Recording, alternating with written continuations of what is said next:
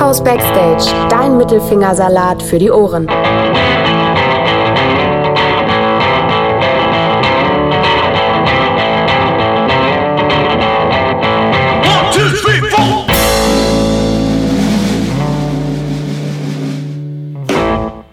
Moin und herzlich willkommen zu einer weiteren Folge von Rockhaus Backstage. Heute bin ich zu Gast in Hannover bei einem langjährigen äh, Kumpel, dem, mit dem ich schon früher am Sandkasten gespielt habe, tatsächlich. Und äh, wir waren auch zusammen in der Grundschule. Ähm, Florian Kreuzfeld, herzlich willkommen. Hallo Chris. Ja, ich, wir sind heute, wir haben keine Kosten und Mühen gescheut und sind heute mal nach Hannover gefahren, um hier live aufzunehmen. Also live in dem Sinne, Ja, in Anführungsstrichen. Ähm, ja, Flo, äh, wie geht's dir? Ja, mir geht's gut. Äh, sind natürlich interessante Zeiten mit Corona. Ähm, aber soweit geht's mir gut. Ähm, ich äh, habe meinen Job noch. Ich bin im Homeoffice seit drei Monaten und aber ja, alles gut soweit.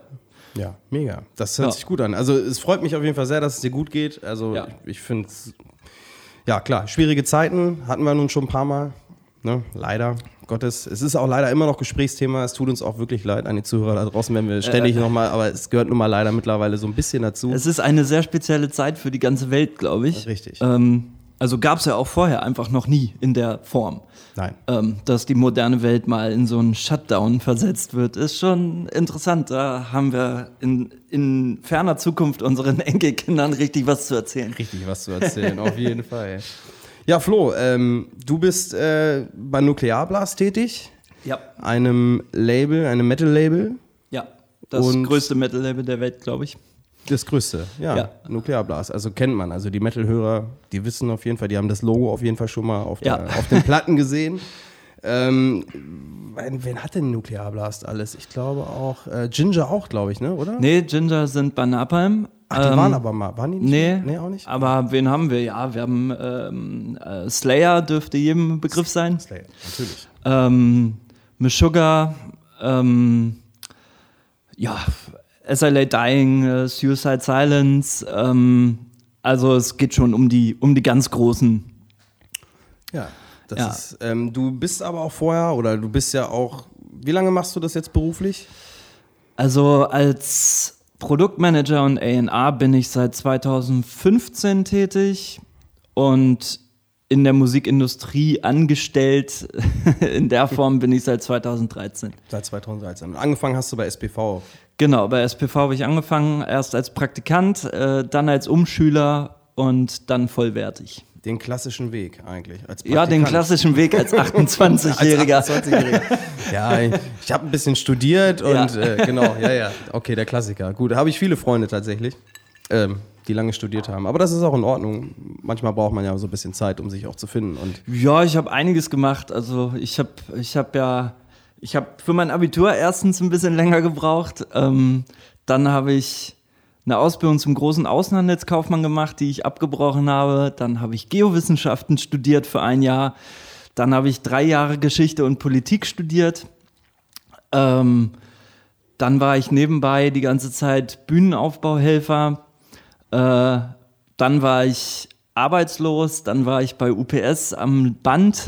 oh ja, UPS. Ja. äh, dann war ich wieder arbeitslos äh, und dann habe ich das Praktikum bei SPV bekommen. Ja, ja, cool. ja verrückter Weg, aber äh, am Ende bin ich genau da gelandet, wo ich schon als äh, sechs-, siebenjähriger hin wollte, was ziemlich cool ist. Aber hast du denn von vorne oder von Anfang an schon im Metal-Bereich gearbeitet oder hast du erst mit Pop oder ich meine, SPV macht ja nun auch viel, die machen ja nicht nur Metal, sondern es ist Ja, SPV macht natürlich viel als Vertrieb vor allem, äh, sind sie natürlich komplett in allen Musikrichtungen aufgestellt. Ähm, aber labelseitig ist SPV halt auch eher im Rock und Metal zu Hause. Ähm, und weil ich, also ich, ich komme ja auch aus dem Rock und Metal. Also ich habe, weiß ich nicht, wie alt ich war, mit vier, fünf, sechs Jahren angefangen Metal zu hören. Ähm, und dementsprechend war für mich da die Richtung auch immer klar. Also ich, ich, ich muss auch ehrlich sagen, ich würde nicht in der Musikindustrie arbeiten wollen in einem Genre, womit ich nichts zu tun habe. Ja. Also ähm, dadurch, dass ich halt Metal-Fan bin, kam für mich da auch nur Metal in Frage. Ist ja, glaube ich, auch äh, sicherlich selten, dass man auch das, was man gerne hört, auch dann beruflich macht irgendwie, oder? Also äh, ja, und ich, also ich weiß das auch absolut zu schätzen. Ähm, ich bin da auch total froh drüber, dass sich das in meinem Leben so ergeben hat, weil ich weiß, dass viele Menschen nicht ihre Passion zu ihrem Job machen können.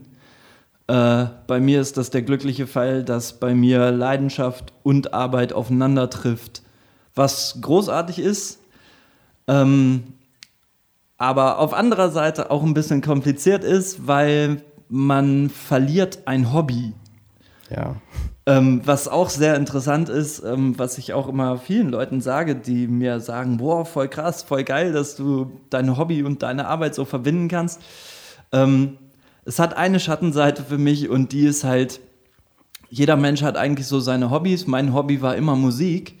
Jetzt ist dieses Hobby ein meine Arbeit und eigentlich mein ganzes Leben.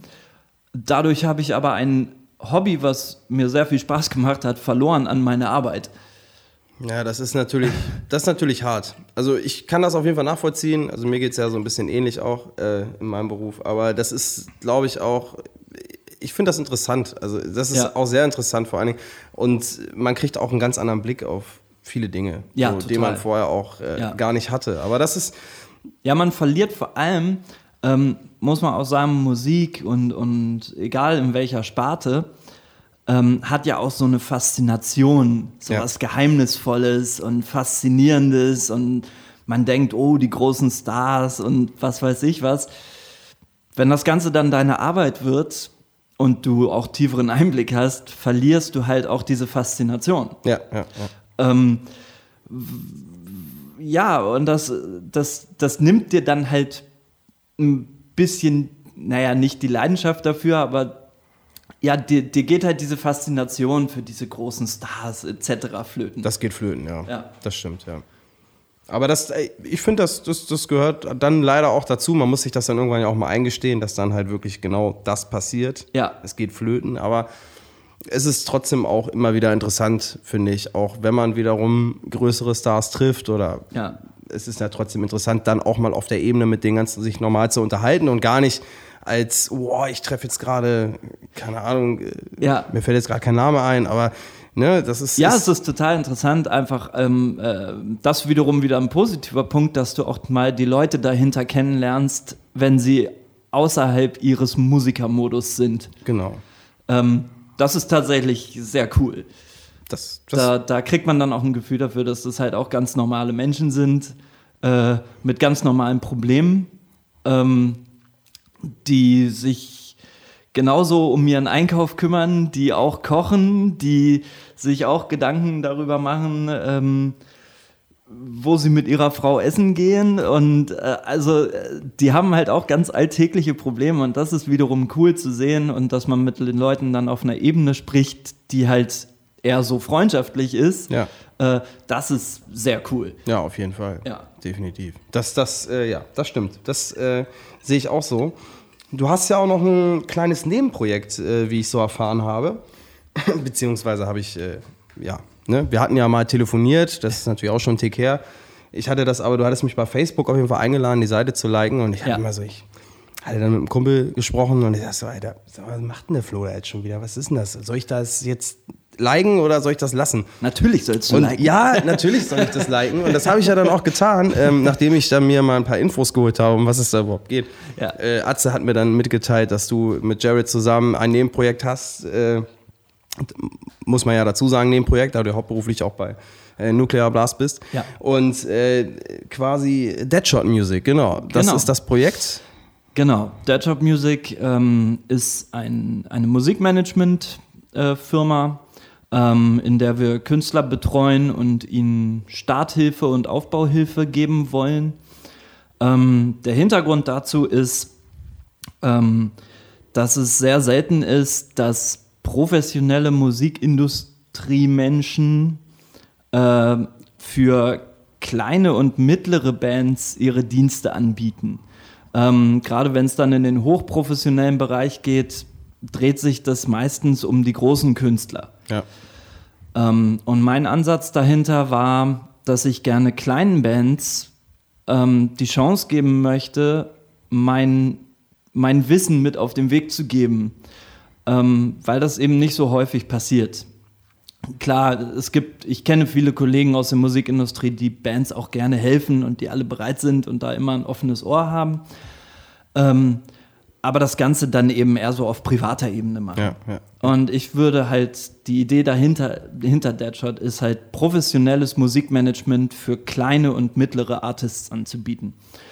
Ähm, da ich aber natürlich bei Nuclear Blast sehr eingebunden bin und, und ähm, das auch sehr, sehr viel Freizeit von mir in Anspruch nimmt, ähm, kann ich das einfach nicht alleine machen.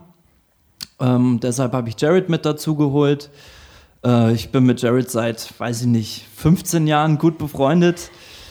Ähm, und ich weiß, was Jared kann. Ich weiß, dass er auch gut reden kann, dass er auch gut Wissen und Informationen vermitteln kann. Ähm, ja, und deshalb habe ich Jared damit ins Boot geholt, das Management zu unterstützen, weil wenn wir zwei Personen sind, können wir das auch auf jeden Fall stemmen. Ja, ähm, vor allen Dingen entspannt auf äh, vier Schultern verteilen. So, das ist natürlich dann auch. Ja, auf jeden Fall, genau. Ähm, und ja, wir haben jetzt ein paar Bands bei uns im Management und das macht bisher sehr viel Spaß. Das läuft auch alles sehr entspannt. Ähm, und ich hoffe, dass wir erfolgreich mit denen arbeiten können. Ja, das hört sich doch gut an. Ja. Ihr habt ja auch eine sehr coole Homepage. Ja, muss ich sagen. Jared gebaut. Übrigens. Gefällt mir sehr, sehr gut. Ähm, äh, genau. Und äh, wie viele Bands habt ihr oder wie viel? Äh, wann seid ihr an den Start gegangen? Vor ungefähr vier, drei Wochen? Ja, wir sind an den Start gegangen. Also offizieller, offizieller äh, äh Termin war der fünfte, fünfte für ja. die Öffentlichkeit. Ähm, Jared und ich haben im Hintergrund seit Anfang März dran gearbeitet. Ähm, und wir sind aktuell bei fünf Artists ähm, sprechen aber im Hintergrund natürlich auch mit anderen. Natürlich. Ähm, aber jetzt offiziell, die mit uns offiziell zusammenarbeiten, sind jetzt fünf. Ähm, das lässt sich gut handeln aktuell. Allerdings haben wir auch gesagt, wir dürfen uns nicht übernehmen, weil jeder Künstler braucht auch seine Zeit.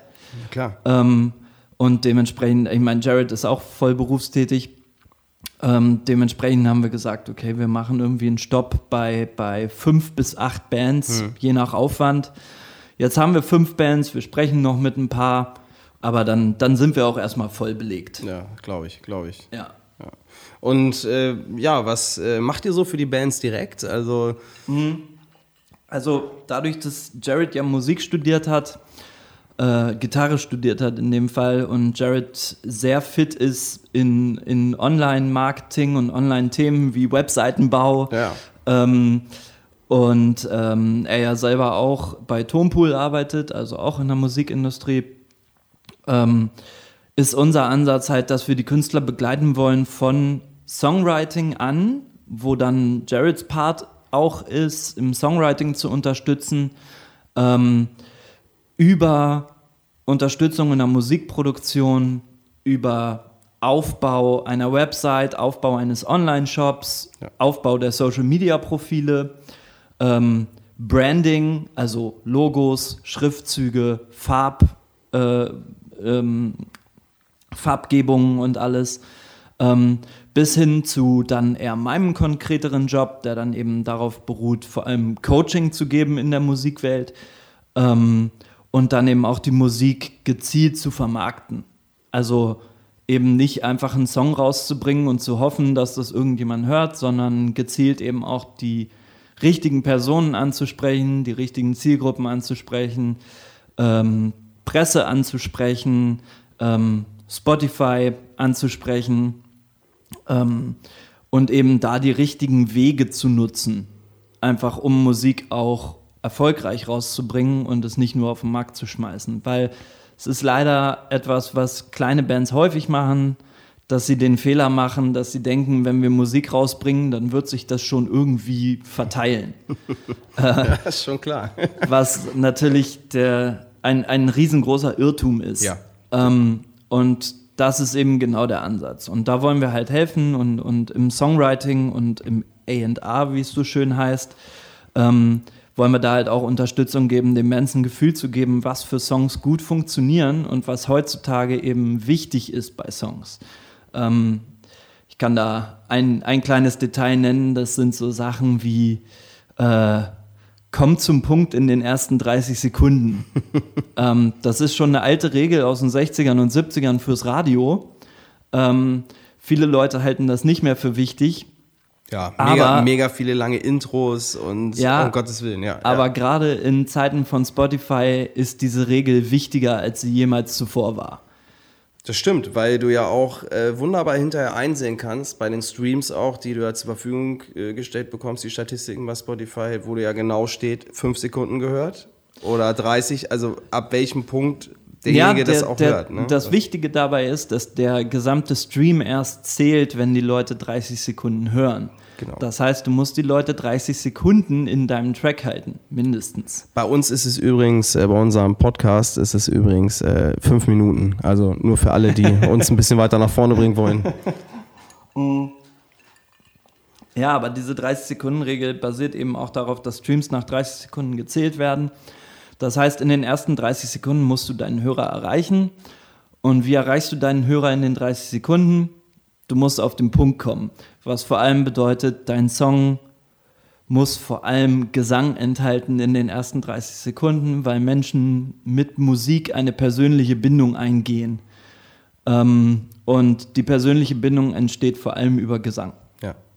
Ja, rein musikalisch ist schwierig, ja, das stimmt. Ja. Es sei denn, du hast so Techno oder so ein Krams, das ist natürlich eine andere Nummer. Im Metal hast du da auch noch mal ein paar andere Parameter, weil du natürlich im Metal auch viele Fans hast von Gitarren.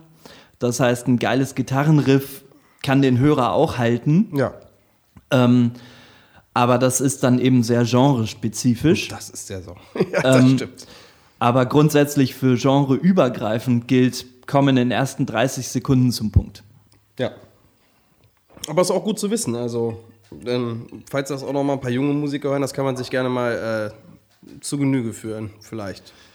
Ja, es ist auf jeden Fall ein hilfreicher Tipp. Definitiv. Ähm, ihr habt äh, ja auch internationale Künstler. Also ihr seid ja, Ja. nicht nur rein auf, auf Deutschland äh, fixiert, sondern ihr habt internationale Künstler. Ja, Äh, wir haben Künstler aus, ähm, aus Schottland, Schottland, cool. ähm, aus Slowenien, Italien und zwei aus Deutschland. ja, cool. Ja. ja. unter anderem einer aus Deutschland ist ja die Band äh, Rising Insane aus Genau. Bremen. Genau. die ja tatsächlich gerade ja auch irgendwie ja, ein bisschen gut im, im, im Gespräch sind, aufgrund dessen, weil sie einen ein, äh, Pop- oder chartbekannten Hit gerade äh, gecovert haben.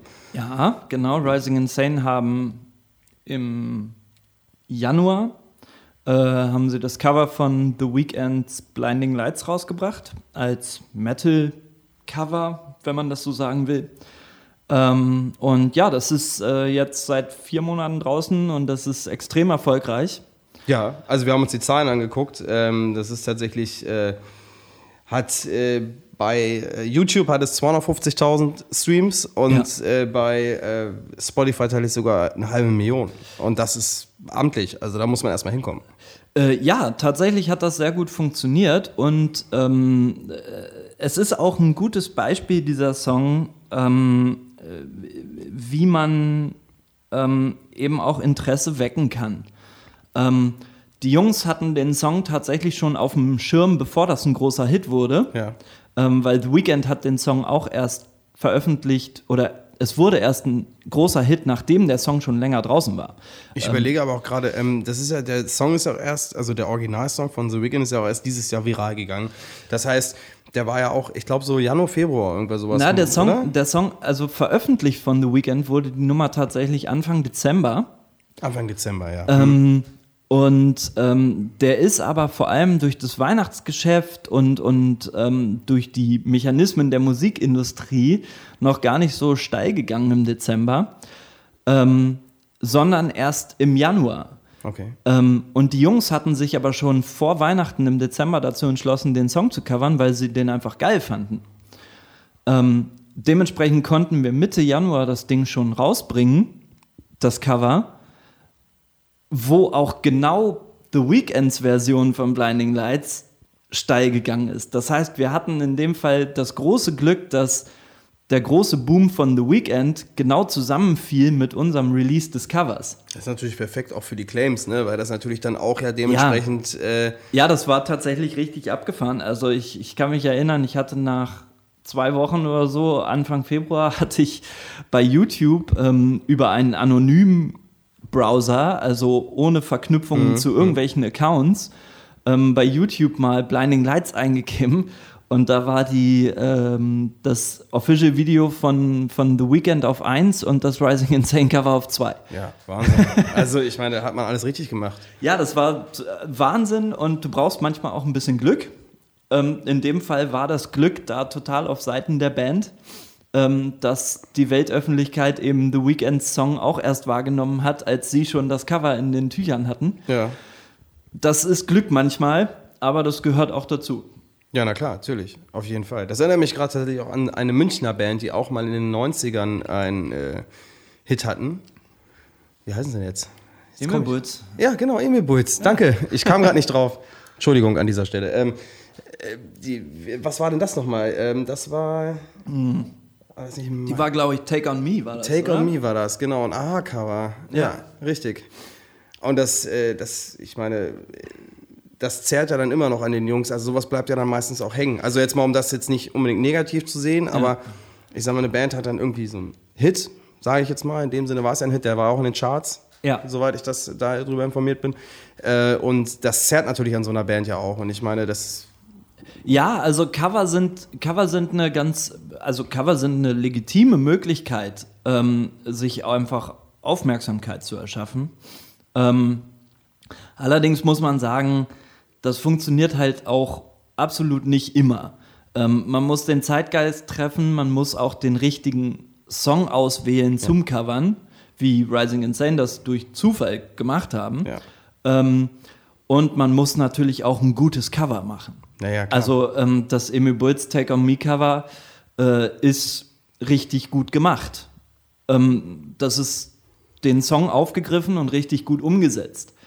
Ähm, und dann kann sowas auch erfolgreich sein. ja, na klar. Und also da ist auch nichts Schlimmes dran, dass man covert. Auf keinen Fall. Also das, das soll man auch machen. Ja. Nirvana. Nur Nirvana darf man nicht covern. Das ist in Ordnung. Aber Es, alles gibt, so, es gibt so ein paar Bands, die man nicht die, covern die man nicht sollte. covern darf. Fall. Definitiv. weil ähm, manchmal gibt es Songs, die sind so gut, ähm, dass man sie nicht besser machen kann und auch nicht anders machen sollte. Richtig, richtig.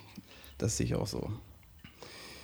Ja, das ist, äh, ist ja ganz cool. Ähm, wie erlebst du denn jetzt gerade so in der Zeit, um nochmal kurz auf dieses äh, schöne Thema Corona zurückzukommen, äh, wie kommt denn das gerade so in der Musikindustrie eigentlich, das ganze Thema?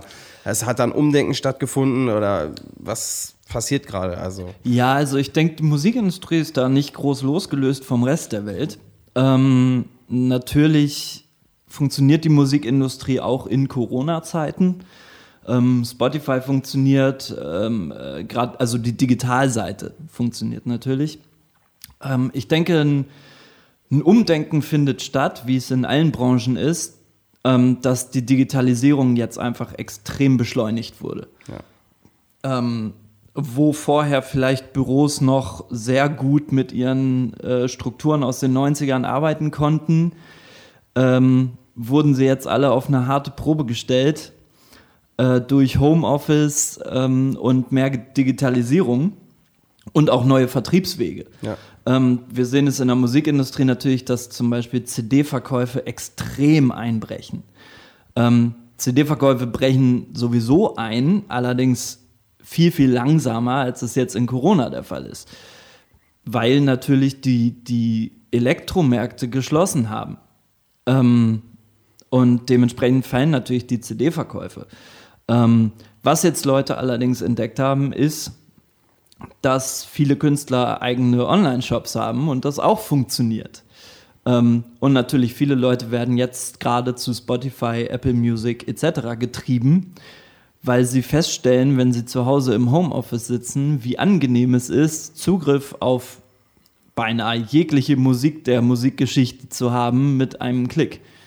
Hatte aber auch eine Zeit lang ja immer einen bitteren Beigeschmack. Ne? Da gab es ja relativ viele Rechtsstreitgeschichten, auch gerade mit äh, der Plattform Spotify oder auch mit anderen. Also es ist ja egal, Amazon ist ja sowieso der Big Player von allen tatsächlich. Ja, Auf nicht, im, eins? nicht im Streaming auf jeden Fall. Ähm, Im Streaming ist Spotify natürlich in Europa absoluter Marktführer. Absolut, ja. Ähm, iTunes kommt auch erst tatsächlich an der dritten Stelle. Äh, ja, in Europa ist Apple Music nicht so durchschlagskräftig, ähm, aber dafür in den USA. Wobei die die ersten waren. Apple. Ja, zumindest mit iTunes, aber nicht Also im Streaming. Nicht im Streaming-Bereich. Also Ja. im Streaming-Bereich kamen sie tatsächlich später, aber äh, wo, der, wo der Sprung aus, äh, naja. Ja, iTunes, iTunes war natürlich damals eine Revolution. Ja. Ähm, und äh, iTunes war auch extrem wichtig für die Musikwelt, ähm, weil, weil es hat A, es, es hat die Profes professionelle Musikindustrie ähm, in ein neues Zeitalter geführt. Ähm, und es hat vor allem ähm, Musikpiraterie auch entschieden gestört, Das stimmt. ähm, was eben auch ein ganz wichtiger Punkt war bei iTunes. Da hat man sich ja früher gar keine Gedanken drüber gemacht. Über äh, so gewisse Dinge, die eigentlich gar nicht richtig waren, ne, die man so getan hat. Aber ich sag mal, wir sind aber auch noch so Baujahre, darf ich ja dazu sagen, Ja. dass wir ja noch äh, CDs gekauft haben. Wir sind noch aufgewachsen mit einem gesunden CD-Markt. Genau. Ja. Ich erzähle das ja immer ganz gerne, äh, dass wir ja also noch vor den Läden gestanden haben oder direkt hingefahren sind, um uns dann oder wochenlang auf dieses Album hingefiebert, was man vielleicht bei MTV mal in, Ja. im Preview gesehen hat. Ja. Äh, mega interessant, also schöne Zeit. Heutzutage fiebert man auch noch Ja. hin auf, auf Musik. Ja, aber anders. Aber anders. So, das Ding ist, alles klar, Spotify ist schon draußen? Ja, ist draußen, alles klar, wunderbar. So, Also ich, ich, ich kann mich erinnern, dass ich äh, in ich, ich habe tatsächlich nach der Schule Stunden verbracht in CD-Läden.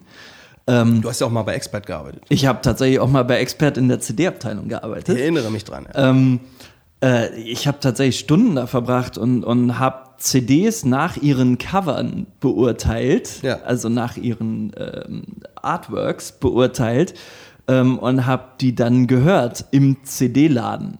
Ähm, ich war natürlich jung und hatte nicht das Geld, mir jede CD mitzunehmen, aber dann vielleicht eine oder zwei. Was hat denn damals eine Maxi gekostet? Weißt Ja, du das eine noch? Maxi war, ich, ich habe ehrlich gesagt keine Ahnung mehr, was eine Maxi gekostet hat. Ich glaube, damals hat eine Maxi 10 Mark gekostet und eine CD 30 Mark. Ja, irgendwie sowas. Ne? Das Ich kommt glaube. schon hin. Ne? Heute Ja. ist das genau theoretisch umgekehrt, glaube ich. Das bist du mittlerweile, glaube ich, bei 6, 7 Euro für eine Maxi-CD. Wenn Ja. man überhaupt noch über Maxi sprechen darf. Meistens sind es ja eher die Alben. Gibt's noch Maxi-CDs? Ich glaube nicht mehr, nein. Ich- nein. Okay, vielleicht hast du recht. Ich habe aber auch seit Ewigkeiten keine. Ich gebe es zu, ich bin Spotify-User und äh, bleib auch dabei. Also, Also äh, klar, CDs gibt's immer noch und, und äh, äh, Alben und äh, die kosten heutzutage wahrscheinlich auch so zwischen 15 und 20 Euro.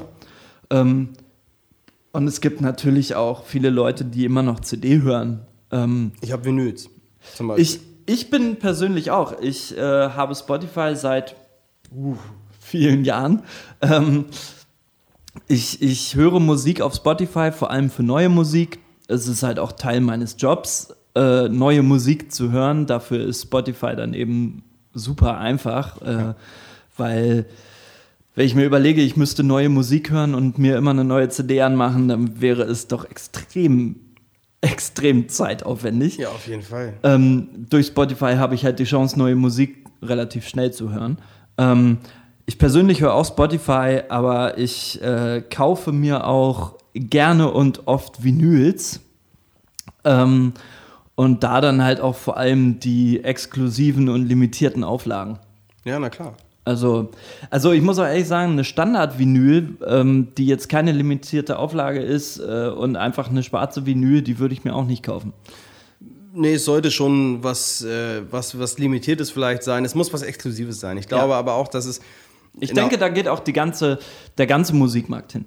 Ja. Ähm, es geht um, um Exklusives, es geht darum, den Fan ähm, mit, mit exklusiven äh, Produkten zu halten. Fanbundle. Ja, also ob das jetzt, ob das jetzt ein T-Shirt ist oder eben eine auf 100 Stück limitierte farbige Vinyl, Ja. ähm, äh, spielt, glaube ich, gar keine große Rolle, was du anbietest. Es geht da vor allem um die Exklusivität, dass der Hörer und der Fan äh, sich eben äh, besonders fühlt Ja. und, und ein gutes Gefühl beim Kauf hat. Ähm, ich denke, da geht's, äh, das ist dann für die Band aktive Fanbindung und für den Fan ist es eben auch äh, eine direkte Verbindung zum Künstler, weil er halt das Gefühl hat, der Künstler macht sich auch tatsächlich Gedanken um seine Fans. Ja, ja, das stimmt. Also so sehe ich es auf jeden Fall. Ja, doch, das, das kommt schon. Doch, bei vielen Künstlern ist das so, glaube ich schon, dass, dass man gerne auch äh, den Leuten etwas Gutes tut. Und Ja. auch jetzt gerade in der jetzigen Zeit ist ja auch äh, Ja. festgestellt worden, dass viele Künstler irgendwelche geilen Bundles rausgehauen haben, die es vorher gar nicht gab und haben Ja. noch mal was on top gepackt oder oder Ja. oder. Also das ja, so viele Künstler haben jetzt auch Special äh, Corona-T-Shirts Ja. gemacht und, und so ähm, Tour-T-Shirts von einer Tour, die nie stattgefunden hat äh, und all sowas.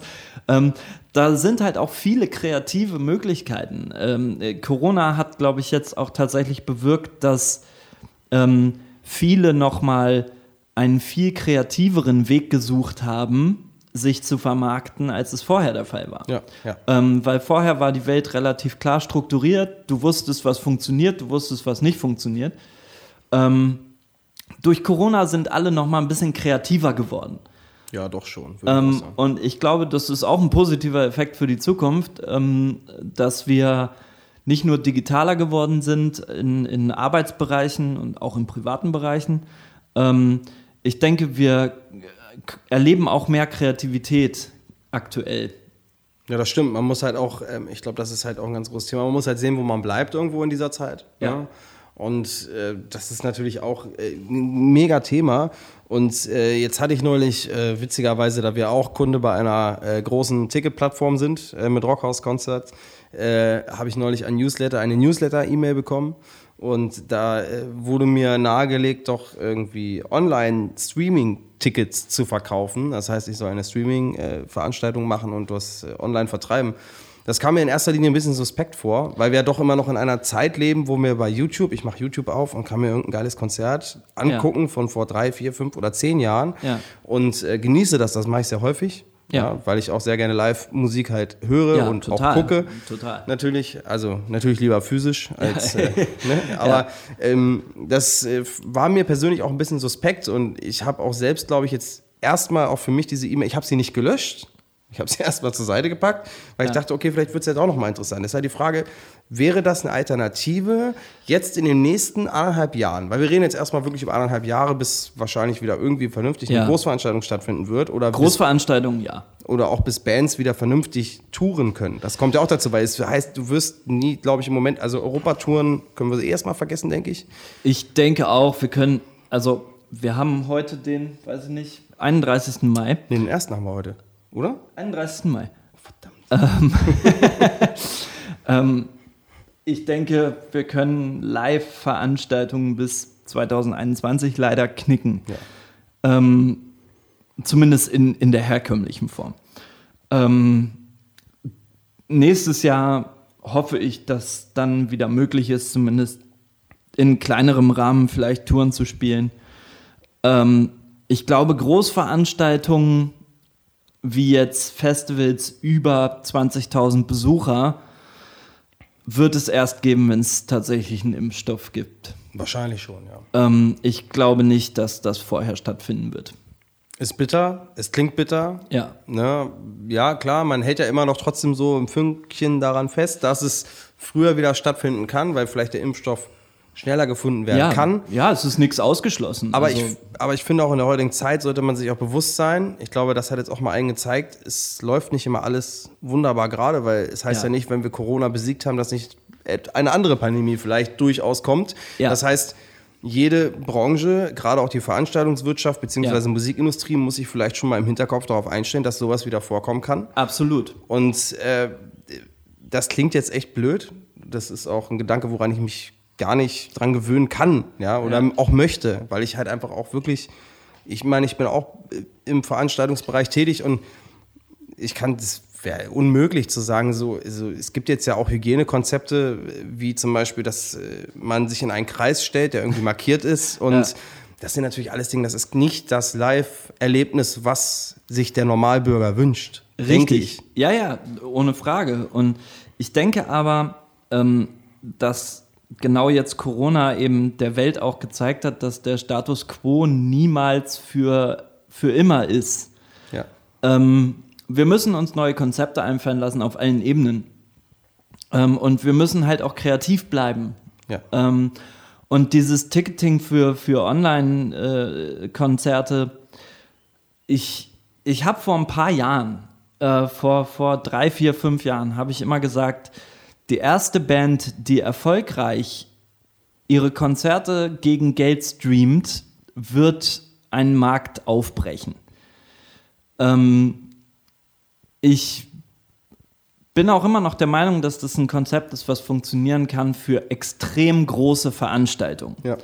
Ähm, wenn wir jetzt mal das größte deutsche Metal Open Air nehmen, wenn das stattfinden würde mit einer begrenzten Zuschauerzahl, sagen wir mal 10.000, weil durch die Fläche das möglich wäre, in, weiß ich nicht, vielleicht irgendwann. Ähm, Das wäre ein Achtel. ja, das wäre ein Achtel, aber nehmen wir einfach mal an, das wäre möglich Ja. und sie würden gleichzeitig aber einen hochqualitativen Livestream verkaufen. Ja, Würde ich nicht für ausgeschlossen halten, dass das erfolgreich sein könnte. Jetzt, jetzt müssen wir natürlich noch mal kurz äh, jetzt zurückgehen, weil wir uns an letztes Jahr denken. Ist eigentlich grundsätzlich ein guter Ansatz, aber auch wir haben ja auch äh, die Konzerte werden ja teilweise ja schon gestreamt im Fernsehen, aber mal abgesehen davon, dass äh, der Fernseher oder das Fernsehen, so wie wir es halt Ja. seit 30, 40, 50, 60, 100 Jahren kennen, nee, 100 noch nicht, Entschuldigung, aber ähm, das wird ja auch aussterben. Also wir müssen Ja. uns ja darüber im Klaren sein, Streaming ist auch Vormarsch, egal ob Ja. äh, bei Serien oder bei Filmen oder egal was. Ja, Äh, die Leute holen sich lieber ihre Sachen nach Hause, setzen sich auf ihr eigenes Sofa. ja. Das höre ich immer wieder. Ja, also, ja. Ne, Ja, ja, das, das, das ist halt genau die Sache. Es darf halt nicht zeitlich begrenzt sein. Ähm, da, da ist halt der große Haken. Aber insgesamt hat mir Corona jetzt auch bei meiner Idee, wie gesagt, ich habe immer gesagt, dass die erste Band, die das macht, wird damit Erfolg haben. Corona hat mir jetzt auch gezeigt, dass das eher nicht so ist. Ähm, ich glaube tatsächlich, ähm, du hast heutzutage in einer durchdigitalisierten Welt als Künstler bessere Chancen, wenn du nicht nur aufs Geld guckst, sondern auch darauf achtest, dass du den Leuten Mehrwert bietest und diesen Mehrwert vielleicht auch lieber umsonst anbietest, dafür aber eben ein gutes Standing hast. Das erinnert mich tatsächlich an äh, die Geschichte, die er Mutz gemacht hat mit seiner Online-Streaming-Geschichte. Ja, genau. Ähm, der hat ja, das war ein Fundraising-Projekt quasi im Prinzip. Ja. Also der hat ja erst Geld gesammelt und hat gesagt, okay, wenn erst Summe X, ich glaube 3000 Euro waren Mhm. es, wenn ich mich recht erinnere, wenn die gesammelt sind, dann spiele ich erst. Ja. So, oder dann kann ich erst spielen, weil ich dann nämlich die Leute dort bezahlen kann. Genau. Das ist natürlich, finde ich, eine super tolle Sache und die Leute haben auch wirklich gut gespendet. Ja, das, Ne? da, das ist ja auch total legitim.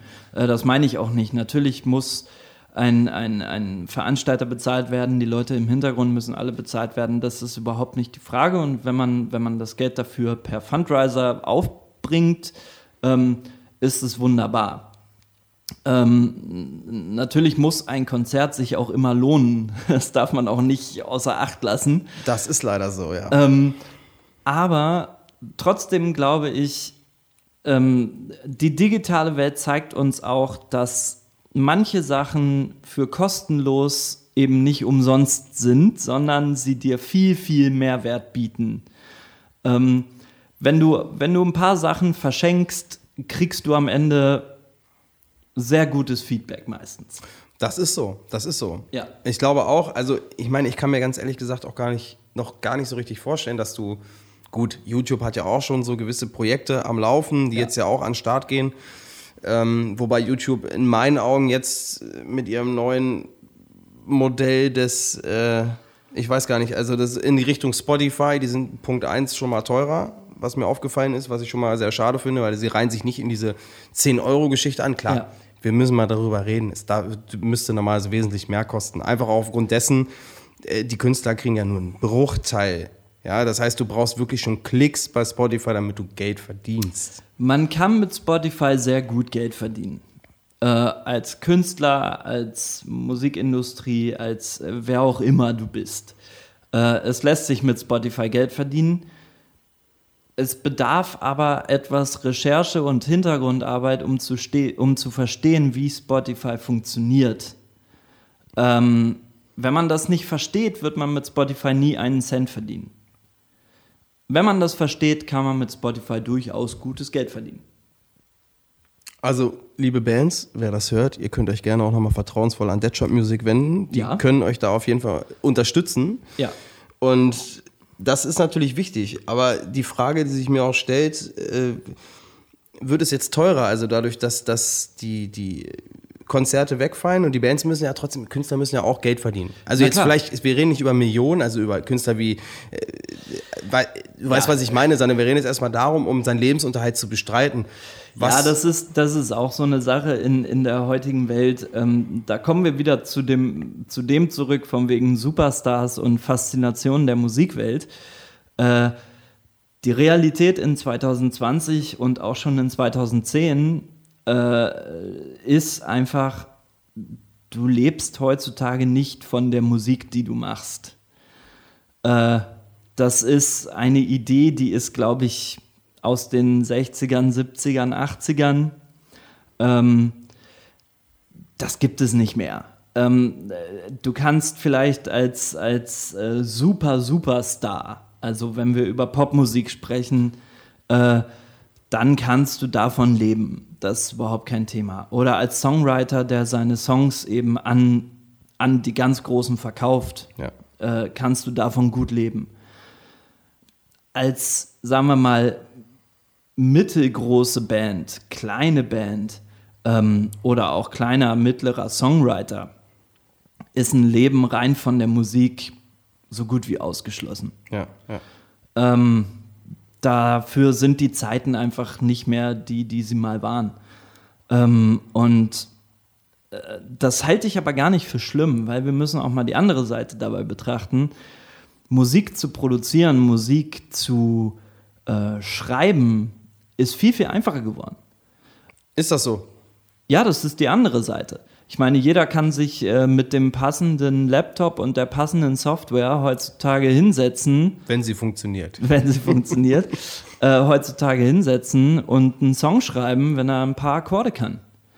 Okay, das, ja, ja, okay, ich gebe dir recht. Ja, okay, und das kannst du zu Hause machen.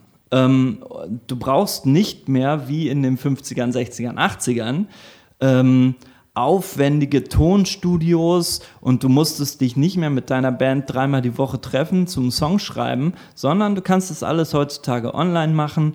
Du kannst ähm, dir Songideen online hin und her schicken. Jeder kann seinen Kram darauf am Laptop schreiben Ja. und es weiter hin und her schicken. Das heißt, es ist auch viel schneller geworden. Und du kannst deine Musik heutzutage veröffentlichen ohne jegliche Gatekeeper. Ja, ja. Ähm, das heißt, du kannst deinen Song auf Spotify hochladen über eine Aggregator-Software äh, und das kann jeder. Jeder kann Musik zu Hause schreiben, jeder kann Musik produzieren, jeder kann Musik veröffentlichen. ja. Das war halt vor 30, 40 Jahren nicht der Fall. Da war Musik schreiben viel, viel komplizierter. Also nicht der Schreibprozess an sich, sondern äh, Produktion, du, musst, ja. du musstest mit deiner Band zusammen sein Ja. und du musstest das aktiv proben und du musstest dann ein sehr, sehr teures Studio mit einem sehr, sehr teuren Produzenten anmieten, Ja. wahrscheinlich der erst in vier, fünf Monaten Zeit hatte. Ähm, und dann musstest du da drei, vier Wochen durchgehend aufnehmen und produzieren. Und der ganze Produktionsprozess hat dann nochmal ein halbes Jahr gedauert. Und dann musstest du mit deinem Label, wenn du denn ein Label überhaupt hattest, was die wenigsten hatten, musstest du deine Musik veröffentlichen. Selbst veröffentlichen war quasi auch ausgeschlossen. Das heißt, natürlich haben diese Leute viel, viel mehr Geld verdient, weil man muss halt auch sehen, das war halt deren Job. Ja, ja, also klar. das Ja, war halt auch eine Fulltime-Arbeit. Heutzutage kannst du Musik produzieren und veröffentlichen als Hobby. Dementsprechend, vielleicht ein bisschen hart das zu sagen, aber dementsprechend ist Musik halt auch weniger wert, weil jeder sie machen kann. Gut, das, das klingt tatsächlich, wie du schon sagst, das klingt hart, aber das ist wahrscheinlich auch die Realität. Ich meine, im Hip-Hop-Bereich sehen wir es ja auch. Ja, Da ja im Hip-Hop-Bereich ist extrem. Ist extrem. Also da kann ja jeder ein Beat machen. Ne? Also ein Beat machen, produzieren, holt sich irgendjemand, der spricht da drauf. Das ist ja schnell produziert heutzutage. Ja, da steckt ja nicht mehr so eine Arbeit hinter wie früher. Also Genau, und ich sage halt, also was ich immer gerne sage, ist, ähm, die digitale Welt und das Internet und, und die Streaming-Services und auch YouTube ähm, haben die ganze Musikwelt revolutioniert, aber auch demokratisiert. Ja. Jeder kann teilhaben an dieser Welt.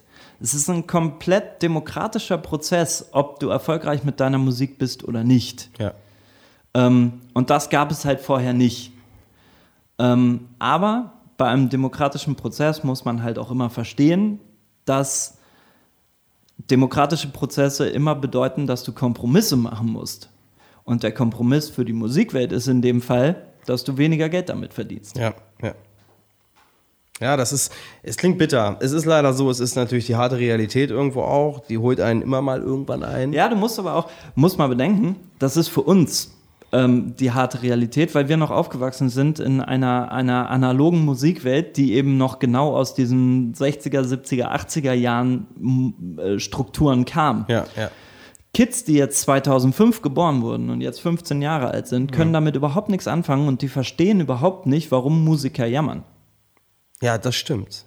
Das versteht keiner. Das ist richtig. Also das, oder das verstehen viele junge Leute einfach nicht. Genau, das Ja. ist richtig. Das ist richtig. Das äh, ist schon, ist wirklich so. Also da, da findet natürlich aber auch ein Generationswechsel statt. Absolut. Der hat natürlich auch bei uns schon stattgefunden, auch schon Ja. vorher. Ja, ja. Das muss man ja auch dazu sagen. Aber äh, ja klar, das ist ein Prozess, der jetzt gerade äh, stattfindet und man fragt sich dann, warum wird man so belächelt, weil man mal meckert. Das ist Ja, richtig. ja. ja, das ist schon, äh, das ist leider so. Also heutzutage ist alles einfacher.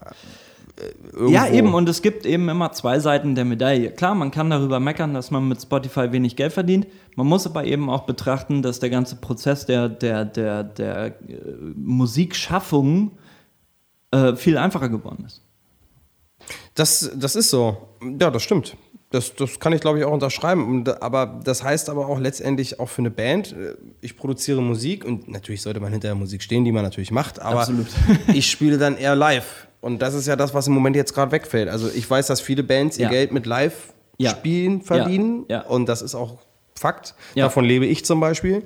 Und äh, dementsprechend ist es natürlich, äh, ja, natürlich jetzt genau in dieser jetzigen Zeit komisch. Ja, aber die jetzige Zeit gibt Musikern auch wiederum die Chance, kreativ zu sein.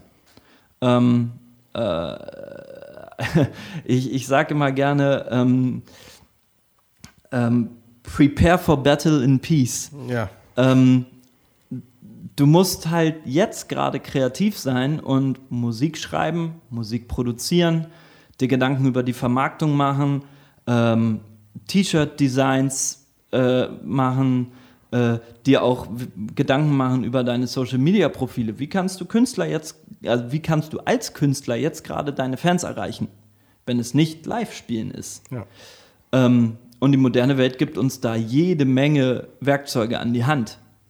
Ähm, muss halt nur kreativ sein.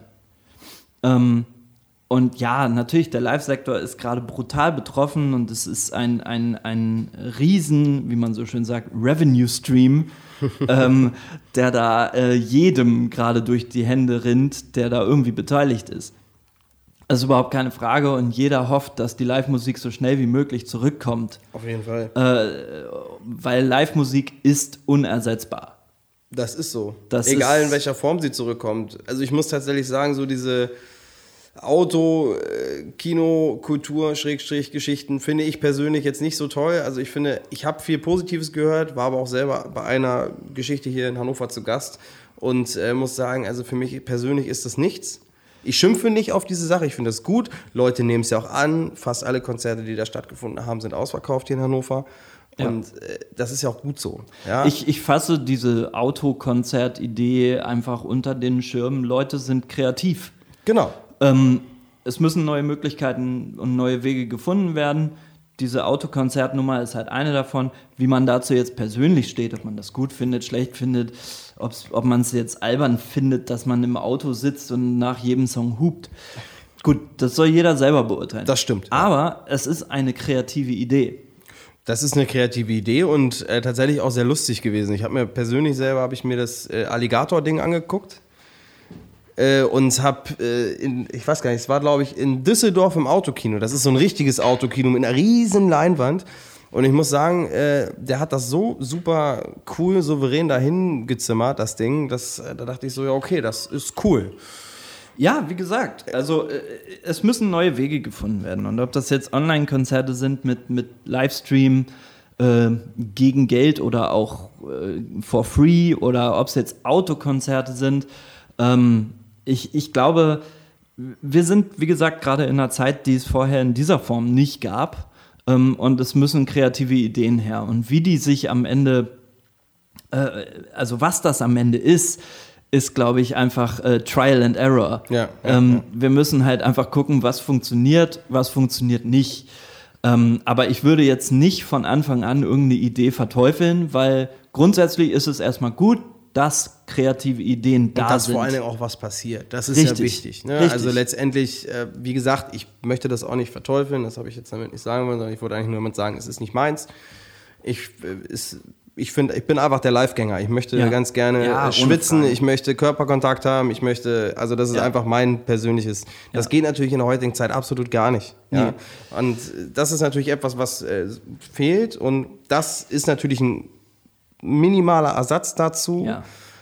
Aber ich sehe auch die Chancen darin. Ich glaube, wenn der Live-Markt wieder eröffnet, äh, in Vollständigkeit, also Ja. ohne Begrenzung, ähm, glaube ich, wird die Live-Branche auch einen echten Boom erleben. Das glaube Also ich auch. einen richtigen Boom. Und der wird sich auch äh, ein, zwei Jahre halten. Das denke ich auch. Also, das wird natürlich lange Meter nicht das auffangen, was jetzt verloren gegangen ist, aber es ist zumindest ein Lichtblick dazu, dass die Leute zehren ja auch, man sieht es ja auch. Ja, total. Gerade durch diese kleinen Geschichten, die passieren, sieht man ja, die Leute brauchen das. Die Leute brauchen Kultur, die Leute brauchen Musik. Und Mhm. ja, ich denke, es geht, es geht um Kultur, Musik, es geht um Hobby, es geht um Ablenkung und es geht auch um soziales Zusammensein. Ja. All das. Ähm, und wie gesagt, ich glaube, sobald es wieder losgeht, äh, ohne Begrenzung, wird es einen, wird's einen absoluten Boom geben. Auf Ja. Festivals, auf Live-Konzerte, auch auf Kulturveranstaltungen. Ähm, ja, wir reden jetzt auch mal über Theater. Es gibt ja nicht nur Musik, Ja, genau. sondern es gibt ja auch noch Genau. Theater oder ja, Kabarettgeschichten, Theater, etc. Kino, ähm, äh, Schauspiel, Ja. äh, Oper, was alles dazugehört. Das darf man ja auch nicht vergessen, dass, dass äh, Musik ja nicht der einzige Kulturbereich ist, der betroffen ist. Natürlich nicht. Ähm, äh, und ich glaube, all diese Dinge werden einen echten Boom erleben, sobald es wieder losgeht. Ja. Und ich hoffe, dass das zumindest die Ausfälle der Corona-Krise ähm, abfedern kann. Klar, es wird viele Leute, der, der Markt wird sich, es hört sich jetzt nach FDP-Deutsch an, aber der Markt wird sich durch Corona äh, bereinigen.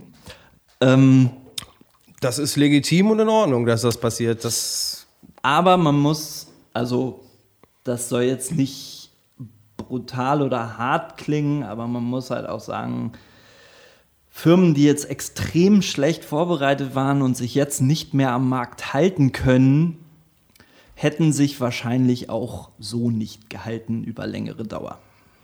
Das ist, das ist auch leider wie die bittere Wahrheit in, in vielen Branchen, egal ob es Gastronomie oder ob es äh, ähm, Veranstaltungswirtschaft ist oder ob es Musik Ja. ist, auch im Musikbereich. Also Ja. gehen auch Labels bahnen einfach, Ja. weil ne, einfach schlecht vorbereitet. Und im Dienstleistungsgeschäft ist es immer schwierig. Ja, Punkt. absolut. So, und äh, wenn du keine Einnahmen hast, hast du, hast du auch nichts auf dem Tisch. Und das Richtig. ist äh, klar. Und wenn man nur von der Hand in den Mund lebt, und das ist nun mal leider in der heutigen Zeit in Deutschland auch nun mal der Fall in vielen Ja. Bereichen, leider Gottes, so ist es nun mal. Wenn du da kein Geld auf der hohen Kante hast, dann ja, friss oder stirb halt. Ne? Ja, es So geht nicht nur um Geld auf der hohen Kante, da sind wir wieder bei den kreativen Prozessen. Ja, auch jetzt was. Na, äh, Ne, du stimmt. brauchst, du brauchst ähm, für sowas, auch wenn du nicht viel Geld auf der hohen Kante hast, musst du dann eben in dieser Zeit kreativ sein. Man kann immer was machen. Eben, man, genau, das ist auch genau meine Einstellung. Man kann immer was machen. Ähm, wenn es am Ende schief geht, ist es traurig, aber man hat es wenigstens versucht. Das ist doch wichtig. Das ist Es, total wichtig. es muss ja nicht immer alles äh, wunderbar gut am Anfang laufen, sondern man muss natürlich auch seine Erfahrung machen. Und es Ja. kann dir auch nicht jeder den richtigen Tipp geben, was zu der Zeit wunderbar funktioniert und was nicht. Ja, und da sind wir auch wieder bei Deadshot. Wir haben das jetzt gegründet in Corona. Ja. Also äh, als es losging mit der Idee, waren wir mitten schon drin. Ja. Ähm, ob das Ding gut geht oder nicht, weiß ich nicht. Natürlich nicht. Ähm, aber wir wollen es wenigstens probieren. Wenn es nicht funktioniert, haben wir es halt wenigstens probiert. Wenn es funktioniert, schön für alle. Und man sollte dabei auch noch ein bisschen Spaß gehabt haben. Das ist das Allerwichtigste. Weil dann Also ist wenn die du- Enttäuschung nämlich nicht so groß. Wenn du, wenn du, wenn du keinen Spaß hast an, an dem, was du tust, dann ist es immer schwierig. Das ist richtig. Ähm, weil, weil ohne Spaß ist alles Arbeit. Das ist richtig. Das stimmt. Und äh, tatsächlich komme ich dann auch mal jetzt, äh, jetzt haben wir natürlich äh, sehr gut gefachsimpelt und äh, das fand Ja. ich auch sehr schön. Und jetzt kommen wir noch mal so zu, nein, nicht zu deinen Leichen im Keller, um Gottes Willen, das ging jetzt natürlich ein bisschen hart, aber äh, du bist ja auch Musiker. Das ist ja, kann man ja so sagen, du bist zwar nicht mehr so aktiv jetzt, Ja, ich bin nicht Nö. mehr aktiv, aber ja. so, und du hast ja nun auch schon so in einigen Bands ja auch schon mal zeitweilig dein, deine, deine Lebenszeit verbracht. Ja. Und äh, unter anderem in der Band, in der Metal-Band Nosebleed. Ja, genau, Nosebleed, ja. Ich glaube, Gründungsjahr 2001, 2001 ungefähr circa. Ja, das, ja das, ich denke, es war 2001. Es war auf jeden Fall irgendwie um 2000 rum. Äh, 2000, 2000, 2001, irgendwie da. Ähm, Ist ja auch die, die, also eines der Gründungsjahre von relativ vielen bekannten Metal-Bands, die sich heute auch noch am Markt Ja, halten ja, oder nicht mehr halten oder ja. schon nicht mehr da sind. Aber äh, sehr interessante Zeit, so von 2000, ich sag mal von 2000 bis 2006, 2007, da ja. waren ja. ja, es war eine sehr interessante Zeit. Ich meine, natürlich, wir waren jung. Äh, wie alt waren wir? Wir waren 13, 14, 15. Ähm, äh, das war, oder 16, ähm, das war eine sehr interessante Zeit und wir waren natürlich jugendlich und wir wollten irgendwie alles, alles, was wir in uns haben, diese Energie irgendwie verpacken und, und äh, rausschreien in die Welt. Ähm, es war sehr interessant, weil angefangen hatte es mit einer äh, mit einer anderen Band, unter anderem Namen noch, ähm, äh, in der Schule quasi. Ähm, das war aber relativ schnell beendet und dann. Auch damals schon mit Marius, also mit Rolle und. ja, tatsächlich Äh, ja. äh, mit, mit Rolle, aber äh, der Rest war noch nicht dabei. Also Zorn war noch nicht am Start. Nee, und, nee. Äh, nee, Zorn und Mike waren noch nicht am Start. Ähm, Zorn und Mike kamen dann aber kurz danach. Ähm, ja, und dann haben wir einfach angefangen. Und ich meine, am Anfang war das wirklich, es war einfach Spaß. Äh, wir haben zusammen Musik gemacht, wir haben Songs gecovert äh, ohne Ende. Ähm, und ähm, wir hatten einfach äh, feuchtfröhlichen Spaß, zusammen zu sein und, und, und nebenbei Musik zu machen. Ähm, das hat sich dann natürlich, irgendwann wachsen dann auch die Ansprüche, umso öfter du dich triffst. Das ist auch ganz normal, gerade auch in jungen Jahren. Ähm, und ja, also wir hatten mit Nosebleed eine super Zeit. Ähm, es hat super viel Spaß gemacht. Wir waren super kreativ auch. ja, fand ich jetzt auch. Also ich meine, ich habe euch auch ein paar Mal gesehen und. Ja, äh, unser, unser Anspruch war immer, das haben wir von vornherein gesagt, ähm, oder nicht von vornherein, aber irgendwann hat sich dahin entwickelt, dass unser Anspruch immer war, wir wollten die härteste Band Burgdorfs sein. Ja gut, das hat ja auf jeden Fall geklappt, würde ich sagen. Ähm, das, das, war, das war immer der Anspruch ähm, von uns, dass wir gesagt haben, wir wollen die härteste Band sein, die es hier je gab ähm, und nach Möglichkeit auch äh, für die Zukunft. Ähm, wir, wir wollten da halt einfach so eine Grenze durchbrechen. Ähm, klar, es gab äh, äh, Tumble Dry und es gab Shiftless und Ja. es gab ähm, äh, ähm, ach Gott, wie hieß denn jetzt die alte Band von, von Anja und Zotte? Ach Gott, die ja auch noch mal irgendwann live gespielt hatten. ähm, Ja, ja. Ja, ja, ja, ich komme nicht drauf. Mit dem verrückten Keyboarder. Ja. ja stimmt. Die gab ja. es halt natürlich alle, Ja. aber die waren uns alle nie hart genug. Nee, also wir wollten immer noch, wir wollten halt noch härter sein. Ähm, die waren halt alle irgendwie Metal, aber halt auch Rock und irgendwie waren die halt nie so richtig böse und hart. Nee, das stimmt. Ähm, und unser Anspruch war halt einfach, wir wollen die härteste Band aus dieser Stadt sein. Punkt. Das finde ich, habt ihr auf jeden Fall äh, souverän hinbekommen. Ja, wir waren, glaube ich, für die damalige Zeit dann tatsächlich relativ hart ähm, und, und haben uns da auch immer viel Mühe gegeben, tatsächlich irgendwie härter zu sein als alle anderen. Ähm, dadurch haben wir dann unter anderem Gauntlet beeinflusst. Ähm, oh ja, ich glaube, diese Band würde es nicht geben, hätte es euch nicht gegeben. Das Gefühlt. weiß ich nicht, Ah, aber doch, doch, doch. Ähm, Ich ich glaube, wir haben sie zumindest inspiriert. Aber gefühlt haben sie euch da dann ja irgendwie abgelöst, oder? Also das, ich, hatte, ich hatte das Gefühl, dass sie euch abgelöst hat. Also eure Zeit, nicht, dass eure Zeit vorbei war, aber sie haben sie euch einfach abgelöst mit einem neuen Sound. Ja, ja, ja. Und- ja, die Jungs waren noch mal ein paar Jahre jünger, sind natürlich mit noch mal anderer Musik aufgewachsen ähm, und waren dann halt in den 2000ern auch viel mehr drin in, in, in noch härterer Musik, als wir es waren, weil wir halt eher so aus, aus der Musik der 90er gezerrt haben. Ähm, mit Pantera und, und, und Metallica und was weiß ich da alles war. Also die 90er Metallica. Ja. Ähm, äh, und, und die Jungs haben dann natürlich eher von der 2000er Generation die Musik gezerrt. Das heißt, die kamen dann natürlich schon mit Killswitch Engage, As I Lay Dying, was dann natürlich nochmal eine ganze Schippe härter war. Ja, das stimmt. Ja, Ähm, das stimmt. Und das war aber die Generation der Gondel-Jungs. Ja, ja, und wir waren halt nochmal davor.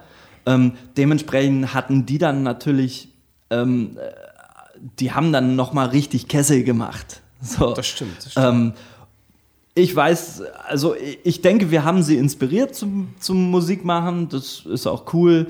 Ähm, aber äh, ja, die Jungs, also Gondel war halt auch richtig gut, das muss man auch dazu sagen. Ähm, Auf jeden Fall. Also Jungs- spielerisch alleine, die Jungs, Jared ja, die Jungs waren äh, äh, absolut, absolut gut in jungen Jahren, spielerisch und ähm, haben auch sehr, sehr coole Songs geschrieben und wie gesagt, waren halt auch durch eine andere Generation von Musikern beeinflusst als wir. Ja, ja, ja. Das stimmt. Aber Nosebleed hat immer Spaß gemacht bis Das zum stimmt. Ende. Das stimmt. Ich ich kann, mich, ich kann mich an eine Show erinnern, das war irgendein Springrock, ich weiß nicht welches, ähm, wo tatsächlich sehr viel los war. oh ja, das ist dann aber schon ein paar äh, Monde her auf jeden Fall. Das ist einige Monde her, ja. Boah, jetzt, Aber jetzt, das, da, da, da war sehr viel los und da haben wir, glaube ich, um 21 Uhr gespielt, glaube ich. Äh, Also Support für den Headliner quasi. Wer war denn der Headliner? Das weiß ich nicht mehr. Wahrscheinlich Mindwise. Liebe Grüße Ah, an ich habe den Bandnamen von Anja und Zotte übrigens. Liquid Brain. Liquid Brain. So war es, genau, stimmt. ähm, ja, ähm, auf jeden Fall haben wir da eine äh, ne- eine richtig geile Show gespielt und es waren, glaube ich, so 150, 200 Leute im Haus der Jungen und es standen so Blumenkästen am Bühnenrand. Ah, ich weiß, wer das organisiert hat. Ja, ich auch. Auf jeden Fall. Das weiß Ähm, ich noch. Das war das die war- schlechteste Idee, die jemals jemand haben konnte, diese Blumenkästen. Und wir haben vor dem Konzert darauf hingewiesen, dass diese Blumenkästen eventuell eine schlechte Idee sind. Ja. Ähm, weil wir immer beim letzten Song Leute auf die Bühne geholt haben, um mit uns zusammen zu moschen. Ja. Und das haben wir immer gemacht. Und das haben wir dann auch mitgeteilt und haben gesagt, wir holen beim letzten Song, What Will the Future Bring übrigens, ähm, holen wir immer die Leute auf die Bühne. Und diese Blumenkästen könnten dabei eventuell zu Bruch gehen. Daraufhin wurde es einfach ignoriert und gesagt, ja, ja, die Leute können sich schon benehmen. Ja, genau. Sehr gut. Sehr gut. Ähm, und dann haben wir diese Show gespielt vor diesen Leuten und es waren halt sehr viele Schulfreunde da, logischerweise. Und, und die junge Generation mit Jared Schippern waren auch da. Ähm, und ich glaube, schon beim zweiten Song ist der erste Blumenkasten quer durchs Haus der Jugend geflogen. Ja, ähm, das war absolut großartig. Eine der besten Live-Experiences. Es war auch vor allen Dingen alle- hinterher an diese- dieser Boden, der war so widerlich voll mit Blumenerde, kaputten Blumenblättern, zerflossenes Bier, was einfach weggeflogen. Also es war wirklich, es sah hinterher aus äh, ganz schlimm und äh, ja, ich erinnere mich an dieses, ich Ja. weiß gar nicht, ich glaube es war 2006. Kann gut sein. Es Also war gefühlt 2,5, 2,6 muss es gewesen Es sein. war absolut grandios und es hat mega Spaß gemacht. Und ich kann mich erinnern, dass, dass beim letzten Song ich den Song nicht mehr zu Ende trommeln konnte, äh, weil irgendwie die Leute auf der Bühne in mein Schlagzeug gefallen sind. das war absolut großartig. Also äh, absolut geile Zeit. Ja, glaube ich, glaube ich, Ja. glaube ich. Das gehört auch dazu. Also man darf auch ruhig mal gerne in Erinnerung schwelgen, das ist Ja. äh, wichtig. Ähm, dann gab es natürlich auch noch mal ähm, eine andere Band. Äh, dann sind wir mal wieder beim Cover-Thema. Das hatte ich schon letzte, vor zwei Wochen oder vor jetzt einer Woche mit Jan äh, das Thema. Und zwar äh, Adula Zech, äh, Ja. Adula Zech Quartett. Ja, das Adela Zech-Quartett mit fünf Mitgliedern. Mit fünf Mitgliedern. Jan war ja das fünfte Mitglied. Er hat Ja. sich ja selber beim Letzt, bei der letzten Episode äh, geoutet und hat gesagt, er war eigentlich das fünfte Rad am Wagen. Genau. Das ist, äh, würde ich jetzt nicht behaupten, auch wenn er nur so, äh, so Ja, man muss dazu sagen, wir sind, wir sind entstanden als, als Four-Piece. Ähm, äh, wir, waren, wir waren eigentlich zu viert. Ähm, allerdings kam dann Jan relativ schnell dazu. Ähm, und dann haben wir, haben wir das Adolazech-Quartett aus äh, Spaß behalten. Um, um bei Helge Schneider zu bleiben, die drei lustigen zwei, äh, waren, wir, waren wir dann halt ähm, das äh, Adolazech-Quartett mit äh, fünf Mitgliedern. Es ist, äh, war, war eine grandiose Zeit, hatte ich letztes Mal auch schon äh, gesagt. Und äh, das war ja wirklich, ja, ich, schade, dass es die Band halt nicht mehr gibt, aber Ja, es ist halt zerflossen, wie Jan ja auch schon gesagt Ja. hat. Ähm, äh, es gab da nie eine Diskussion drum, es gab nie böses Blut, es wurde nie darüber gesprochen, sollen wir das machen oder nicht. Ja. Ähm, es ist einfach auseinandergeflossen, weil jeder seinen Lebensmittelpunkt einfach verlagert hat auf andere Dinge. was ja auch völlig legitim ist. Also die Band gab es, glaube ich, dann so zwei Jahre gefühlt. Ne? Ah, ich bin mir nicht sicher. Ich glaube, Adlerzech gab es ein bisschen länger. Ähm, ja, zwei, vielleicht drei, vielleicht, vielleicht haben wir es auch vier Jahre gemacht. Ich weiß nicht. Ähm, wir haben uns halt zwischendurch auch manchmal getroffen und, und einfach so gemacht, ohne dass die Öffentlichkeit das jetzt mitbekommen hat. Ähm, aber äh, ja, Adolazech war sehr speziell und hat extrem viel Spaß gemacht. Ja, also wie gesagt, ich fand das auch klasse. Also das ist natürlich, äh, ja, es gibt auch tatsächlich sogar noch ein YouTube-Video. Ich werde es beim Facebook-Post mit verlinken. Ja. Das äh, legendäre YouTube-Video von der Band. Das habe ich bei Jan gar nicht gemacht, aber ist ja auch egal. Ähm, ja, du hattest ja auch äh, schönes Projekt auf jeden Fall und ihr habt ja auch beim 25-jährigen Springrock gespielt. Unter Ja. anderem, ich weiß gar nicht, war ihr als Rausschmeißerband gedacht für Wir waren nach Die Happy, ne, oder? Ich glaube, Emil Bulls haben für uns gespielt, wo wir wieder da genau. sind. Emil Bulz hat vor euch gespielt. Liebe Grüße nochmal an dieser Stelle. Äh, Ich muss mich dafür zum Glück nicht entschuldigen, weil ich nicht der Organisator war, aber dass es so schlecht besucht war, das lag an der schlechten Werbung, die einfach getätigt wurde zur damaligen Zeit. Gab es Werbung? Ich bin mir nicht sicher. ich glaube, es gab keine Werbung. Auf jeden Fall äh, kann ich mich noch daran erinnern, dass der Tourmanager fast ausgerastet ist. Ja, aber, aber- was auch zu Recht, zu Recht. Wir, ja, genau. Und an dem Abend haben wir nach Emil Bulls gespielt äh, für ein sehr ausgesuchtes Publikum. Ähm, Ich glaube, die waren nur wegen euch da. äh, ja, ich glaube auch. Also, ich glaube, Emil Bulz hat eigentlich im Prinzip als Vorband vor Adula Zech gespielt. Es kam einem zumindest so vor. Ja, Ja, ja, so war es auf jeden Fall. Es war schade drum, einfach um so, um, auch um so eine tolle Band wie Ja, Emil Bulls einfach. Ähm, aber das war alles sehr unglücklich zu dem Zeitpunkt. Da gab es Aber die haben bestimmt auch mehr Geld bekommen als wir. ja, das, äh, da, äh, das ist raus, ja. Also zu dem Zeitpunkt gab es Rockhouse Concerts ja tatsächlich noch nicht. Das Ja. muss man auch noch mal dazu sagen. Das heißt, äh, wir haben da keine Fehler. Nee, nee. Nee, alles gut. Ähm, das war auch, also das war auch eine sehr lustige Show. Ähm, wir hatten ja nun das, das eigenartige Prinzip, dass wir etwas getrunken haben auf der Bühne. Das ist ja verrückt. Ja, es war völlig verrückt. Ähm, was dann auch zu völlig absurden Situationen geführt hat, teilweise. ähm, aber ja, es hat extrem Spaß gemacht. Es war total cool. Ähm, und äh, es war, also die ganze Idee, es war, die ganze Idee mit Torfrock-Cover kam auch so verrückt zustande. Also es war alles irgendwie, es war so völlig ungeplant und es hat mega Spaß gemacht. Ähm, und diese Torfrock-Songs, das muss man auch nochmal dazu sagen, sind durchaus anspruchsvoll. Ähm, Um Gottes Willen, also es möchte nie einer behaupten, dass ist- das keine anspruchsvolle Musik ist. Also spielerisch glaube ich schon, dass das. ja, es ist äh, tatsächlich äh, nicht so, dass man so eine Comedy-Coverband einfach macht, ähm, äh, aus, weil es halt gerade geht, sondern wir mussten da tatsächlich auch viel Zeit für investieren. Ähm, ich musste tatsächlich auch meinen, meinen plattdeutschen Akzent trainieren. Das stimmt, aber das hast du gut hinbekommen. Ja, den habe ich ja zum Glück so ein bisschen von zu Hause aus, aber äh, ich musste den trotzdem auch trainieren. Ähm, und ja, gut, die Texte auswendig gelernt habe ich nie. Ich stand ja immer mit äh, Stativ und Textblättern auf der Bühne. Aber das ist allerdings auch dem geschuldet, dass ich auf der Bühne immer so viel getrunken habe. Ähm, ich hätte mir durchaus auch zehn Songs merken können. Problem war aber, dass ich äh, analog zu zehn Songs meistens 15 Bier getrunken habe. Ja, gut, das ist natürlich Ähm, dann ein schlechter Schnitt, ne? Da brauchst du dann auch ein Textblatt. Ja, natürlich. Also, damals noch Textblatt, heute wäre es ein iPad wahrscheinlich. Ähm, Es wäre wahrscheinlich heute noch ein Textblatt, weil ich es charmanter finde. ja, das stimmt auch. So nochmal so schön nochmal blättern neben dem Mikrofon hat natürlich auch so ein Ja. bisschen Charme. Ne? Ja, Das und es sieht irgendwie auch so nach seriöser Musik aus. Ja, ja, das ist, stimmt. Das ist seriös. So heutzutage kann ja jeder so mit dem Finger irgendwo wegsliden. Nee, das stimmt. Das ist schon seriöser, Ja. definitiv. definitiv. Ja, und wie gesagt, mit Jan, das war halt auch extrem cool. Jan hat dann ja auch die Zweitstimme zusammen mit Maronna gemacht. Ähm, ähm, Ja, Maronna war immer die Bassstimme. ja, ja, genau. Torfrock haben ja den, den Klaus vorne ähm, und dann ja in der Zweitstimme noch die tiefe Stimme. Ähm, und Jan Bei- und Maronna haben sich das großartig aufgeteilt. Vor allen Dingen bei Beinhard. Also das Ja.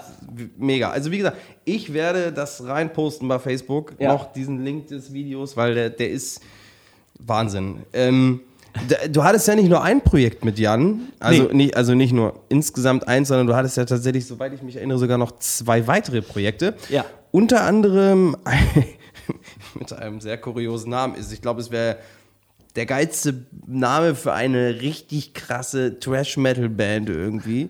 Äh, tatsächlich so Sci- Scientology. Nee, Syn Syn Syntology. Syntology, sorry, so, genau. Ja, ja Äh, abgeleitet von Scientology äh, ja. ähm, haben wir 80er Jahre Synthi-Songs gecovert äh, und haben uns dann Synthology genannt. Was ich heute noch für einen absolut grandiosen Bandnamen halte. Also, wenn es irgendeine Band da draußen gibt, die Synthwave, äh, 80s Wave macht, äh, nennt euch Synthology. Ich finde es großartig. Naja, so blöd wie es klingt. Wir haben ja letzte Episode, haben wir ja schon einen Song gespielt, eigentlich im Prinzip. Da fehlt jetzt, das Projekt müsste nur mal weiter ausgearbeitet werden. Vielleicht bräuchten die einen Manager. Ich werde das mal weitergeben. ähm, das, auf jeden Fall war das auch ein äh, sehr cooles Nebenprojekt. Ihr habt, äh, glaube ich, einmal live gespielt. Wir haben einmal live gespielt Ja. auf dem Oktobermarkt. Ich weiß nicht, welches Jahr das war. Ähm, da haben wir auf dem Oktobermarkt gespielt ähm, als Scientology, also Sonntagnachmittag war das, glaube ich. Wunderbare Zeit. Ähm, ja, wunderbare Zeit. ähm, es war, es war richtig cool. Also man muss auch dazu sagen, dass Jan und ich das auch Spaß gemacht haben und ähm, wir hatten einfach auch extrem viel Spaß daran, zusammenzusitzen und diese Musik zu hören. Ähm, und äh, diese Musik dann halt auch zu covern. Das hat uns einfach privat Spaß gemacht. Ja, ja. Ähm, dass wir damit auf die Bühne gehen, war nie die Idee. Äh, das war einfach dem geschuldet, dass das auf dem Oktobermarkt da gepasst hat und wir gesagt haben, ja, dann machen wir das. Ähm, Wie so vieles. Viele ja. Projekte, die, die Ja. auf dem Oktobermarkt äh, Ja. ihr, ihr Debüt gefeiert haben. ja, genau. Und das war halt einfach cool und das hat Spaß gemacht. Äh, kleine Anekdote dazu. Es war Sonntagnachmittag, äh, Oktoberfest. Ähm, ich habe äh, leider am Samstag äh, gut gefeiert. Und ich erinnere mich noch daran, wie ich eine Stunde vor der Show äh, geweckt wurde Sehr gut. Sehr gut. ähm, und mir gesagt wurde, Digga, du musst jetzt mal dringend äh, zur Bühne kommen, weil du bist da gleich drauf und äh, wir müssen mal irgendwie Soundcheck machen und du wirst da gebraucht. Ähm, und ja, ich habe mich dann aus dem Bett gepellt, hatte den schlimmsten Kopfschmerz meines Lebens, habe mich gefühlt wie äh, ja, die A2 bei Urlaubszeit und ähm, ja, bin dann da äh, völlig gerädert irgendwie auf die Bühne gestiegen. Jan war nicht so ganz glücklich, Das kann ich mir so Ähm, vorstellen. aber es war trotzdem eine super coole Show. Es hat trotzdem mega viel Spaß gemacht und am Ende äh, habe ich mit Jan äh, äh, ein Bier getrunken und wir haben tatsächlich diese Show beide abgefeiert und fanden es auch beide richtig cool. Ähm, aber ja, da hätte man sicherlich auch ein bisschen professioneller agieren können. Das ist richtig. aber- Allerdings muss ich dazu sagen, dass wir den Abend davor, nämlich Samstagabend, mit Adula Zech gespielt haben. Stimmt. Also war es tatsächlich doch in dem Jahr 2011. So. Könnte gut sein, ja. Wir hoffen, wir wissen es nicht mehr. Also entschuldigt bitte an dieser Stelle, wir kriegen das mit den Jahreszahlen mittlerweile einfach nicht mehr hin. Ja. Weil wir haben uns damals keine, wir haben keine Dokumentation über unser Ja. Leben gemacht, leider. Äh, Ja. In der heutigen Zeit wäre das wieder ein bisschen anders. Ja, aber wir haben am Samstagabend mit Alula Zech gespielt, was auch ein, ein Mega-Konzert war, muss man dazu Also sagen. ich weiß, wir haben danach hart gefeiert. Ja, wir haben Ich hart erinnere mich. gefeiert und es war aber auch tatsächlich bei Alula Zech, ich kann mich erinnern, ich habe von der Bühne geguckt, von, also ich stand ja vorne logischerweise als Sänger, Ihr habt aber, ihr habt ja noch am alten Platz gespielt. Hinterm Rathaus. hinterm Rathaus, genau. ja. Und äh, ich habe von der Bühne geguckt und es standen tatsächlich bis in alle Winkel, wo du blicken konntest, standen Menschen. Wo du überhaupt noch was hören konntest. Das Ja. war ja schon mal überhaupt Ja. schwierig. Ne? Also das war halt mit Alula Zech auch eine echt geile Show. Ähm, und wir haben dementsprechend danach auch richtig hart gefeiert. Was dann bei mir eben dazu geführt hat, dass mein Sonntag eher so semi war und ich direkt aus dem Bett auf die Bühne gegangen bin. Aber ich finde, auch das hast du wu- wunderbar hinbekommen damals. Also zumindest soweit ich mich. Aber ich glaube, ich habe auch gelacht. So, es war halt einfach so. Ich glaube, es war einfach so mega. der hat gestern hart gesoffen. Ja, genau. so war es auf jeden Fall. Ähm, ja, äh, dann hast du mit Jan noch ein weiteres Projekt gehabt. Äh, Schlager. Also jetzt und und jetzt kommt's richtig hart, Leute. Ihr müsst euch den, den Künstlernamen. Es hieß damals tatsächlich Florian Kreuzberg. Ja, es Das hieß, erinnert mich tatsächlich hart an eine gewisse Person, die mit einer sehr hübschen Schlagersängerin zusammen ist. ist er noch? Ist er nicht? Äh, nein, die waren zwischenzeitlich auseinander, jetzt sind sie wieder zusammen. Ich habe doch, ich hab doch die Bunte abonniert. Ach so. Na, dann ist gut. Dann ist gut. Ne? Nee, aber äh, ja, der Name Florian Kreuzberg kam tatsächlich zustande, weil wir gesagt haben, okay, wie, wie könnte man das nennen? Und wir haben festgestellt, dass den Namen Kreuzfeld sich einfach kein Mensch merkt. Weil jeder diesen Stadtteil in Berlin kennt und jeder, der ein zusammengesetztes Wort mit Kreuz am Anfang liest, automatisch denkt, es heißt Kreuzberg. Ich habe das in meinem Leben, ich habe das in meinem Leben sehr, sehr oft selber erfahren, dass Leute mich Florian Kreuzberg genannt haben, weil für sie das völlig klar ist, dass wenn ein zusammengesetztes Wort mit Kreuz anfängt, es Kreuzberg ist. Okay, da, da war ich zum Glück nie bei. Also, Äh, glücklicherweise. Du nicht, weil du bist mit meinem Nachnamen aufgewachsen. Ja, das stimmt. Das richtig. Ja, das Aber äh, ja, und so kam die Idee, dass wir gesagt haben, okay, Kreuzberg kennt jeder, Kreuzberg ist einfach, äh, dann nennen wir das Projekt jetzt Florian Kreuzberg. Und ähm, wir haben tatsächlich Schlager gemacht. Ähm, und das ging auch tatsächlich, also das war auf der einen Seite so ein bisschen Party-Mallorca-Schlager, aber auch tatsächlich eher so ernster Schlager. Ähm, äh, äh, also ja, ernst gemeinter Schlager. Ernst gemeinter Schlager. Ja, Okay. also wir haben tatsächlich beides gemacht. Ähm, und ähm, ich weiß nicht, wie viele Songs wir geschrieben haben. Ich glaube, es waren sieben, acht. Äh, da war vor allem Jan die treibende Kraft, äh, der eben die Songs geschrieben und produziert hat. Ähm, Und die Songtexte oder hast du die Songtexte? ja, die Song, also Jan, Jan hat meistens äh, die Idee zum Songtext geliefert und auch schon einige Fragmente. Ähm, und dann haben wir zusammen nochmal den Text ausgearbeitet.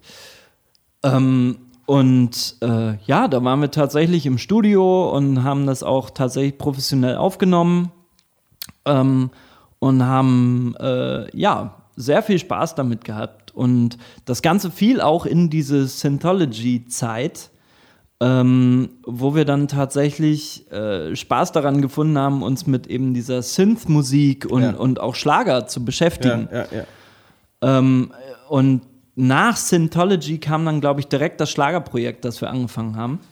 Ähm, und ja, das hat uns auch Spaß gemacht. Wir haben viele YouTube-Videos geguckt von Schlagerstars ähm, mit einem zwinkernden Auge. Ja, ja. Ähm, und haben dann halt gesagt, komm, wir machen das einfach auch mal. Ähm, und das hat mega viel Spaß gemacht und ich bin heute noch der festen Überzeugung, dass wir tatsächlich richtig gute Songs geschrieben haben. Aber ihr habt es leider äh, nicht, also es kam ja leider nie zu irgendeiner Produktion, sage ich jetzt mal, zu einem weiteren Verlauf, dass äh, irgendwas mal rauskam, irgendwie. Wir haben es nie veröffentlicht, aber es Ja. gibt tatsächlich eine Produktion.